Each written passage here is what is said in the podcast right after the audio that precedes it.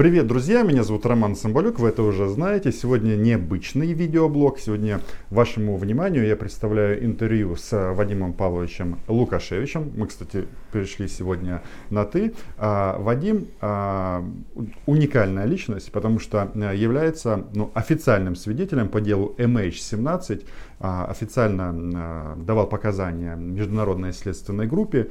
И в отличие от многих, он давал свои мысли, свои знания по этому поводу под своей фамилией. И я вам предлагаю а, посмотреть интервью с, с Вадимом по, деле, по делу MH17. Сегодня, как вы знаете, началось судебное заседание, поэтому, ну, самое главное, моя просьба и рекомендация подписаться на YouTube канал Вадима Лукашевича, который называется MH17 «Правда и ложь». Да. Канал называется MH17 «Правда и ложь». Подписывайтесь, ну и, собственно, смотрите интервью.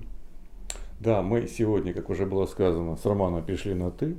Если я уже на «ты» с Украиной, то Украина просто должна подписаться на наш канал. Да. Смотрите. Как вы оцениваете тактику и стратегию Российской Федерации по ну, защите или по отмазкам а, в деле MH17? Какие ключевые моменты, на что делает акцент Российская Федерация? Ну и, собственно говоря, удастся ей а, каким-то образом выгородить а, себя и людей, которые непосредственно принимали участие в атаке на MH17 и организации этого теракта? Вот позиция России нас там нет, мы ничего не признаем, она а, имеет определенные плюсы так, в тактическом, в таком а, ближнесрочном, а, среднесрочной перспективе, но она все равно стратегически проигрышна. Более того, она вот в большой перспективе, стратегической, да, в долгосрочной, она как раз имеет гораздо а, большие последствия негативные. И а, вот яркий пример это ситуация а, в Тегеране, когда был сбит кстати, украинский самолет. То есть Тегеран признал, что это сделал он, и, в общем-то, эта, инфо, э, эта новость ушла из информационного пространства очень быстро. Совершенно. Вот. А мы идем по пути абсолютного несознания. Мы идем по пути абсолютного а, отрицания всего и вся. А для этого нам приходится огородить ложь, ложь на ложь. Мы выглядим совершенно глупо. Да, то есть, вот, допустим, а, последний такой свежий пример. А, два фрика из а, Бананза Медиа публикуют материалы. Вот, наша СМИ это подхватывает. И российский посол в Сиднее делает заявление, обвиняя австралийскую кстати, там, прокуратуру, следственную полицию в подтасовке данных. И, в общем-то, извините говоря, получает, образно говоря, по физиономии. Это вот, вот, а, но в данном случае сейчас с началом а, суда по физиономии получит вся страна. И последствия будут совершенно другие. Например, какие могут быть последствия? А, вы знаете, вот все зависит от мотивации, которую будет в вердикте суда. То есть, если будет признано, вот, что это была ошибка, да, то есть хотели сбить украинский военный самолет, ну, в соответствии с логикой боевых действий, а, но а, перепутали, ошиблись, сбили гражданский, это ошибка, это непреднамеренное убийство. И тогда вот эти четыре человека а, понесут наказание в соответствии с, с голландским законодательством, там, по, этой, вот по этой статье, у них там от 15 лет тюремного заключения до пожизненно. Но если будет признано, что это было преднамеренно сбит именно гражданский самолет, то есть надо было просто продемонстрировать, что есть бук, который может сбивать все и вся, и для этого нужно было знать, как сбить какую-то очень знаковую цель на большой высоте, то есть сознательно уничтожили гражданский самолет, то тогда эти четыре это будут просто исполнители, а вообще все это станет актом а, международного терроризма на уровне российского государства. И тогда уже отвечать будет все государство целиком. И вот тогда, соответственно, а, возникает вертикаль власти, и гражданская, и, соответственно, военная. Военная замыкается на Министерство обороны, на Шойгу, а, на Верховного командующего Владимира Путина. Вот. А, и тогда уже, соответственно, последствия для государства. Да? То есть это дальнейшая изоляция, это может быть еще одна волна санкций.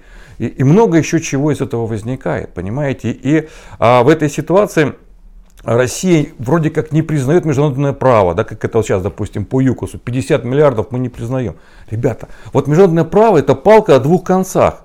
Нельзя так, что вот мы не признаем ваше право, ну тогда вы наше не признавайте.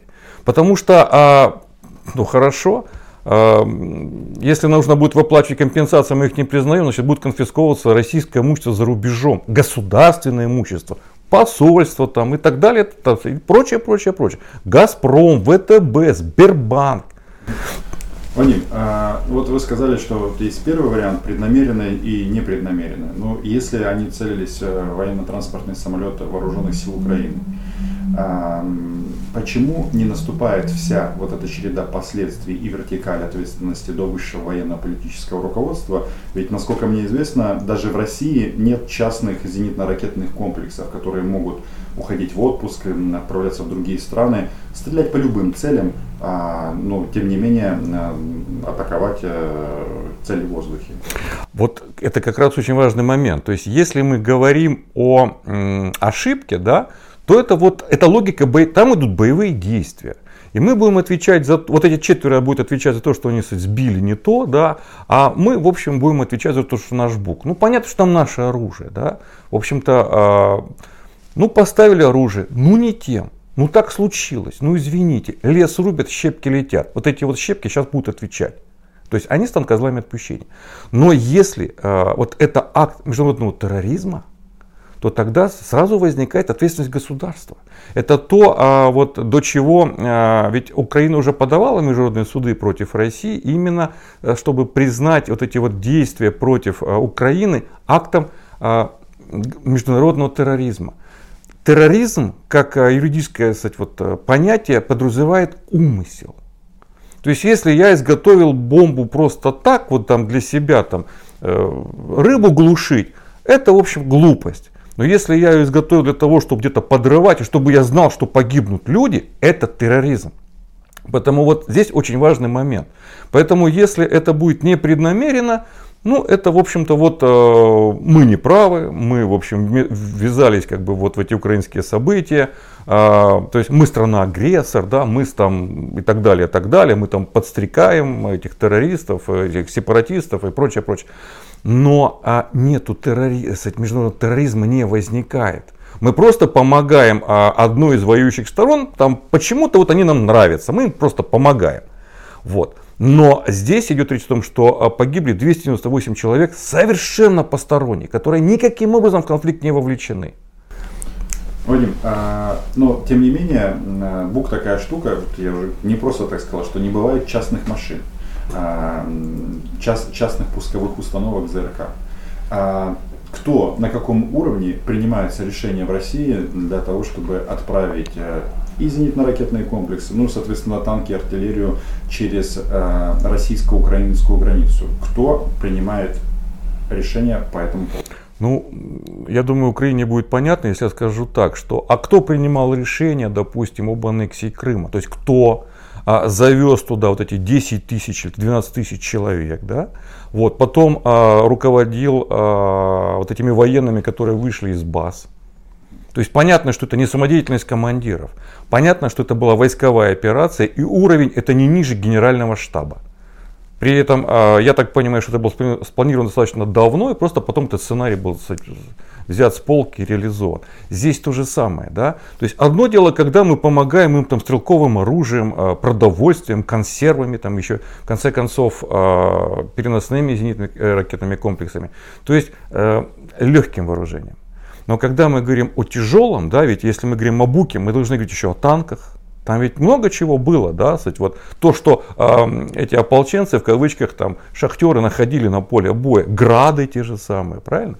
Вот, то здесь, конечно, надо понимать, что это тоже войсковая операция, потому что технику нужно в России собрать с мест дислокации или со складов склонения, переправить, допустим, танки из Сибири и железной дорогой, и Русланами перегонялись туда, организовать коридор перехода и прочее, прочее.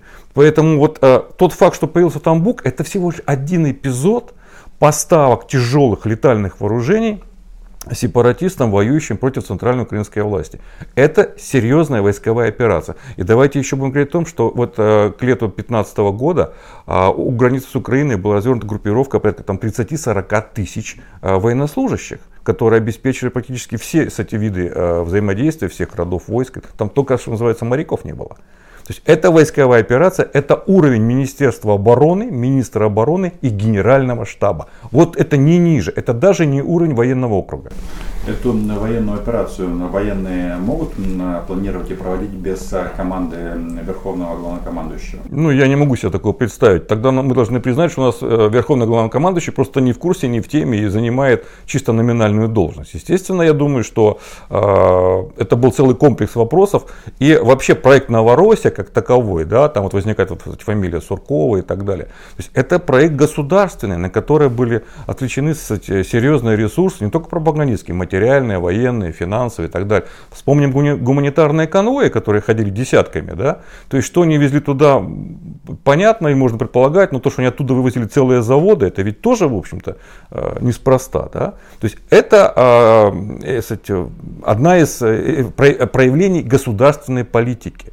А создавшаяся вертикаль власти, политическая в том числе, говорит о том, что у нас эти все решения принимают на самом верху. В конце концов, давайте вспомним, что а, разрешение на ввод а, войск в Украину кто давал? Совет Федерации. Люди, которые, в общем, к военному делу никакого отношения не имеют, но они это сделали. Поэтому здесь это Совет Федерации. Когда мы говорим, а, в чьей прерогативе это было, да, ну, Валентина Матвиенко, председатель Совета Федерации. Вот. То есть это и не только Министерство обороны, как военная вертикаль. У нас еще и политическая вертикаль. Но они в нашей стране наверху замыкаются на одного человека, президента, который и политический лидер страны, и военный, кстати, руководитель. Вадим Павлович, э, вот э, на скамье подсудимых в, в Нидерландах э, заочно 4 человека один гражданин Украины. Сегодня было сказано, что уже не заочно. Харченко юридически присутствует через своих уполномоченных адвокатов. Это гражданин Украины? Да. А вот... Э... Здесь Украина нас сделала. То есть украинский присутствует, наши отказались.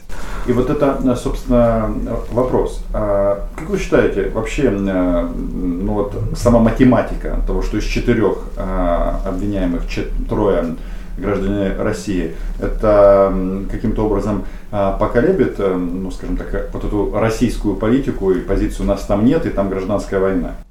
Я думаю, что нет, потому что а, вот а, наша позиция, то если очень тогда по-простому а, свести, да, это, это позиция такой шпаны из подворотни, да, то есть пока ты смелый, пока ты не получаешь отпор, ты на наглый. А потом, соответственно, ты вроде как бы уходишь в тень, и когда тебя припирают а, уже, соответственно, а, доказательствами какими-то, ты можешь пойти на попятную. Ведь что сказал а, Дмитрий Песков? Что мы будем внимательно смотреть за судом и анализировать весомость а, доказательств. То есть вот тоже очень интересный момент. Ну хорошо, они будут весомыми, что дальше? Или невесомыми, понятно. Да? Вообще а, вот эта наша позиция, она в самом деле очень недальновидная. Вот именно потому, что а, а что дальше? Потому что вот сегодня прозвучала очень важная а, мысль. Суд сказал, суд будет продолжаться до тех пор, пока мы не установим правду. Год, пять, десять, 15 лет.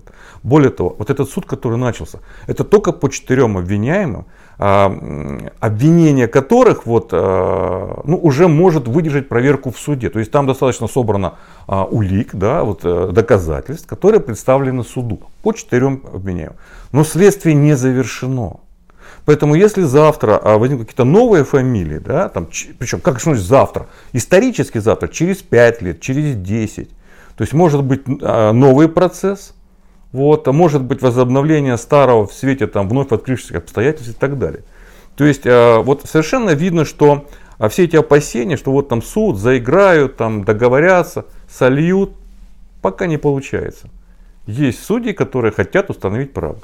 Как вы думаете, вот, какова судьба граждан России, которые ну, обвиняются по этому делу, и в частности, Почему э, российский террорист Гиркин ну, так э, спокойно себя чувствует в Москве и чуть ли не каждый день э, в Ютубе выходит интервью с ним, он там и Путина плохими словами называет и так далее, и так далее. Молчит про ситуацию с MH17, единственная тема табу. Но вот почему, собственно говоря, он так себя прекрасно тут чувствует? Ну, потому что в России многие преступники себя прекрасно чувствуют. Вот, ну, мы такая страна, понимаете? А, вспомните украинских дезертиров-перебежчиков, да? То есть, к сожалению, у нас а, понятие героизма сейчас совершенно искажено. Вот, и мы фактически, вот, а, подписав летом, проголосовав летом 2014 года за резолюцию Совета Безопасности ООН 2166, причем мы были одни из инициаторов ее принятия, в том, что все страны ООН должны приложить максимум усилий для установления наказания виновных. А сейчас, когда вот было предъявлено вот прошлым летом обвинение вот этим вот нашим трем россиянам, а наша прокуратура сказала, что у нас нет таких оснований и вообще их даже выслушивать. Казалось, ну ты хотя бы выслушаешь, сними показания, что они невиновны и предъяви их в суд. Мы даже на это не идем. То есть мы просто кстати, игнорируем полностью суд. Что само по себе глупо, потому что, а, понимаете, Э, стоящее на э, обочине дерева не может игнорировать проходящий поезд. Он все равно идет и идет туда, куда ему надо. То есть процесс от нас не зависит и процесс а, вообще не, не, не управляем. Вообще, знаете, вот я, когда сегодня смотрел суд, сегодня ведь суд очень такой установочный. Чисто формальные моменты, а, права кстати, там, истцов, там, ответчиков и так далее, и так далее, адвокаты и прочее. Но а, я думал вот о чем, что а, это может оказаться а, Нюрнбергским процессом 2. Потому что если, как мы говорили, а, будет признана а, вина государства, то мы вспомним, что вот является как бы стержнем Нюрнбергского процесса, что власть в одной стране захватила преступная группа, которая стала кстати, военными преступниками, и, соответственно, страна стала военным преступником. Поэтому, если будет ответственность на Россию, то мы тоже можем прийти к тому, что, ну, мы-то понятно скажем, что нет, мы не признаем. Но весь мир будет понимать, что во главе страны стоит банда, организованная э, преступная группа, которая, кстати, уже виновна в военных преступлениях. Совет Федерации дает право на ввод войск там, и так далее. Вот. То есть вот это уже серьезно. Понимаете, а, а если кстати, будет такое понимание, что во главе кстати, ядерной державы стоит военные преступники, причем такая сплоченная группа, банда, там, как, кстати, неважно, как ее назвать, да, которой, в общем-то, нечего терять, которая, кстати, уже прижата к стенке, вот, то последствия будут очень тяжелые. И тогда вот, если это понимание придет, реакцию мира предсказать очень сложно. И это может как раз таки не падение цен на нефть, там, не э, какие-то внутренние волнения – а просто тотальная изоляция страны, которая ничего не производит, как раз вот именно она может привести к краху вот страны как единого целого.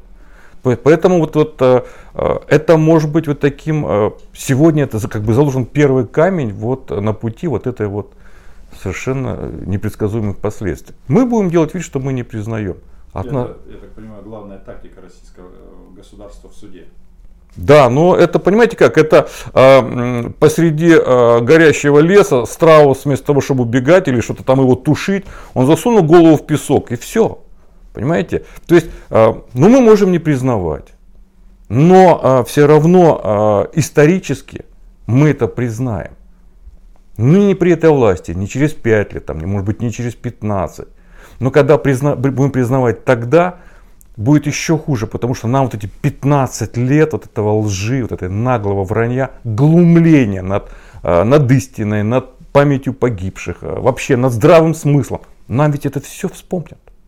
А как, вот если вернуться, так сказать, к обвиняемым, ну, Гиркин, понятно, он тут, э, ну, как бы, вокруг него крутится вот эта часть российского общества, которым Крыма мало, Донбасса мало, и они хотят расширения на Российской империи, и публично об этом говорят. Ну, собственно говоря, и главная ж э, претензия Гиркина к Путину, что он э, так мало завоевал на территории Украины. А что вот э, с еще двумя обвиняемыми? Как вы думаете, какая их судьба, где они их, вообще когда-нибудь кто-то сможет увидеть? Ну, сложно сказать. Мы занимаемся, в общем-то, а, какими-то предположениями, гаданиями. Но дело в чем, Гиркин, а, он ведь не просто там повоевал где-то в Новороссии. Гиркин является идейным человеком. Он в самом деле серьезно, вот по-своему верит вот в этот проект. И, соответственно, все, кто не в этом проекте, включая кстати, президента Путина, это, в общем-то, враги. Да? Поэтому вот он идет открыто ругает там, Путина кстати, на этих маршах своих и так далее. Вот. А те двое, судя по всему, просто спрятались.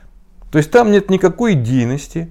То есть если э, тот же самый Харченко э, кстати, отсидел 4 года в обвинении э, за изнасилование, за изнасилование, ну о чем мы говорим? Как бы, ну вот он образ человека. Понимаете, да? То есть, к сожалению, вот эти вот, э, их там нет, да, так назовем, а, это люди либо э, искренне верящие вот в этот русский мир, да, ну как бы по-своему, да, то есть это какая-то такая, в общем, религия, и тут, в общем, фанатики вот они идут. А, либо это просто а, такие социальные как бы элементы, которые иначе в этой жизни никак не могут пробиться. Поэтому, как говорится, автомат это лучший социальный лифт. Вы вспомните там Моторолу, там, ну, вы лучше меня знаете этих героев вот, э, Донбасса. Вот. То есть, э, вот Харченко в том числе вот такой же кстати, вот человек, который в нормальной, в обычной жизни, в нормальных кстати, условиях абсолютно неконкурентоспособный. Сначала он там изнасиловал, потом он торговал рыбой, потом он то, и все, пятое, десятое. Никто. Но когда ты берешь автомат, ты становишься кем-то. Именно потому, что у тебя автомат. Потому что тобой, перед тобой может быть любой человек, даже самый умный, талантливый, академик, но у него нет автомата, и ты круче. А вот э, сам факт того, что вот эти вот двое, ну, э, Стрелков, Гиркин, он из ФСБ, а Хмурый, соответственно, Гюрза, один из них э, генерал-майор вооруженных сил. Это мы о Дубинском говорим. Да, угу. генерал-майор вооруженных сил, другой, соответственно, подполковник. Вот это, ну, как бы при таком э, раскладе вообще насколько корректно говорить о том, что и придерживаться тезиса их там нет? Ну, э, во-первых, это тайная операция, да, то есть вот и ФСБ, и ГРУ это спецслужбы. То есть они э, осуществляют свои действия э, ну, вне э, какого-то там правового или там публичного поля. Это надо понимать. Именно поэтому разговор о том, что там они бывшие, это тоже, в общем-то, не, не проверим, бывшие или нет. Мы вспомним Великую Отечественную войну, когда уходит рейд тыл врага, снимают погоны, награды, там, орденские книжки, документы все отдают. То есть, короче говоря, когда их убивают там на территории немцев, их, то, их тоже там нет, они непонятно кто. То есть это как бы нормальная практика ведения боевых действий. То есть если ты, кстати, выполняешь какие-то операции в тылу врага, то ты обезличен. То есть если ты сам тебе засыпешь, то мы от тебя отказываемся. Но это не только вот изобретение России, просто мы как бы это отточили до совершенства. Вот. Поэтому э, я бы не стал говорить, что их там нет, понимаете, потому что если мы говорим об их там нетах, у нас есть другая, кстати, примеры, когда берутся десантники, которые конкретно называют воинскую часть, которые там пошли за грибами и за 30 километров э, собирают грибы. У вас, оказывается, много грибов. И, глаз подвел, они и ГЛОНАСС, в общем-то, да, и, и GPS. Ну, мы понимаем, да, то есть, в общем-то, а, и, то есть, если мы говорим об их там нетом, то а, нам не нужен а, там Дубинский Сергей, это понятно, да, то есть, там есть просто, кстати, контрактники, которых вот, а, мы же всех их обменяли назад всех этих грибников, понимаете, вот они, их там нет. То есть, если вы получили а, политзаключенных, то мы-то получили военнопленных. Вы имеете в виду в том числе э, героя расследования, в том числе э, Владимира Цемаха? Да. То есть, э, вы понимаете, да? То есть, мы взяли вот... Э, то есть, их там нет, и вот... Э, ну, их там много, их там нет. Вадим Павлович, последний вопрос. Как вы считаете, э, когда все-таки э, будет поставлена точка в этом деле и какую э, юридическую, ну и, соответственно, материальную э, ответственность э, может понести в перспективе российское государство? Знаете, как говорится, любая война заканчивается, когда хоронят там всех погибших, да? А здесь то же самое. То есть вот история судом не закончится. А история закончится тогда, когда мы признаем, что это был наш Бог. То есть история э, закончится так, как, когда мы признаем эту вину, когда мы изменимся. Мы это в широком понимании России. Это может быть даже не нынешнее поколение. Мы можем вспомнить, что э, расстрел э, польских офицеров э, под Катынью мы писали через 50 лет. А сбитие э, южнокорейского Боинга там, через 15 лет. То есть э, пакт Молотова-Риббентропа, э, ну это вообще там через полвека. Ну мы это сделали, потому что вот проходит истории и так далее, и так далее. Сейчас российское общество не готово, кстати, узнать правду. Мы очень много говорим о Великой войне, но 700 тысяч единиц хранения закрыт по истории Великой Отечественной войны, закрыто до 2040 года. Понимаете, да? Поэтому, а Боинг это вот сейчас. И последствия вот сейчас. То есть это не только репутационное. Репутационные проблемы и ущерб мы уже получили. То есть сейчас в перспективе у нас, соответственно, совсем другое. Уже финансовые, кстати, большие серьезные проблемы. Хотя третью волну санкций мы получили как раз после а, кстати, уничтожения малазийского Боинга. Вот, поэтому я думаю, что сроки сказать очень сложно.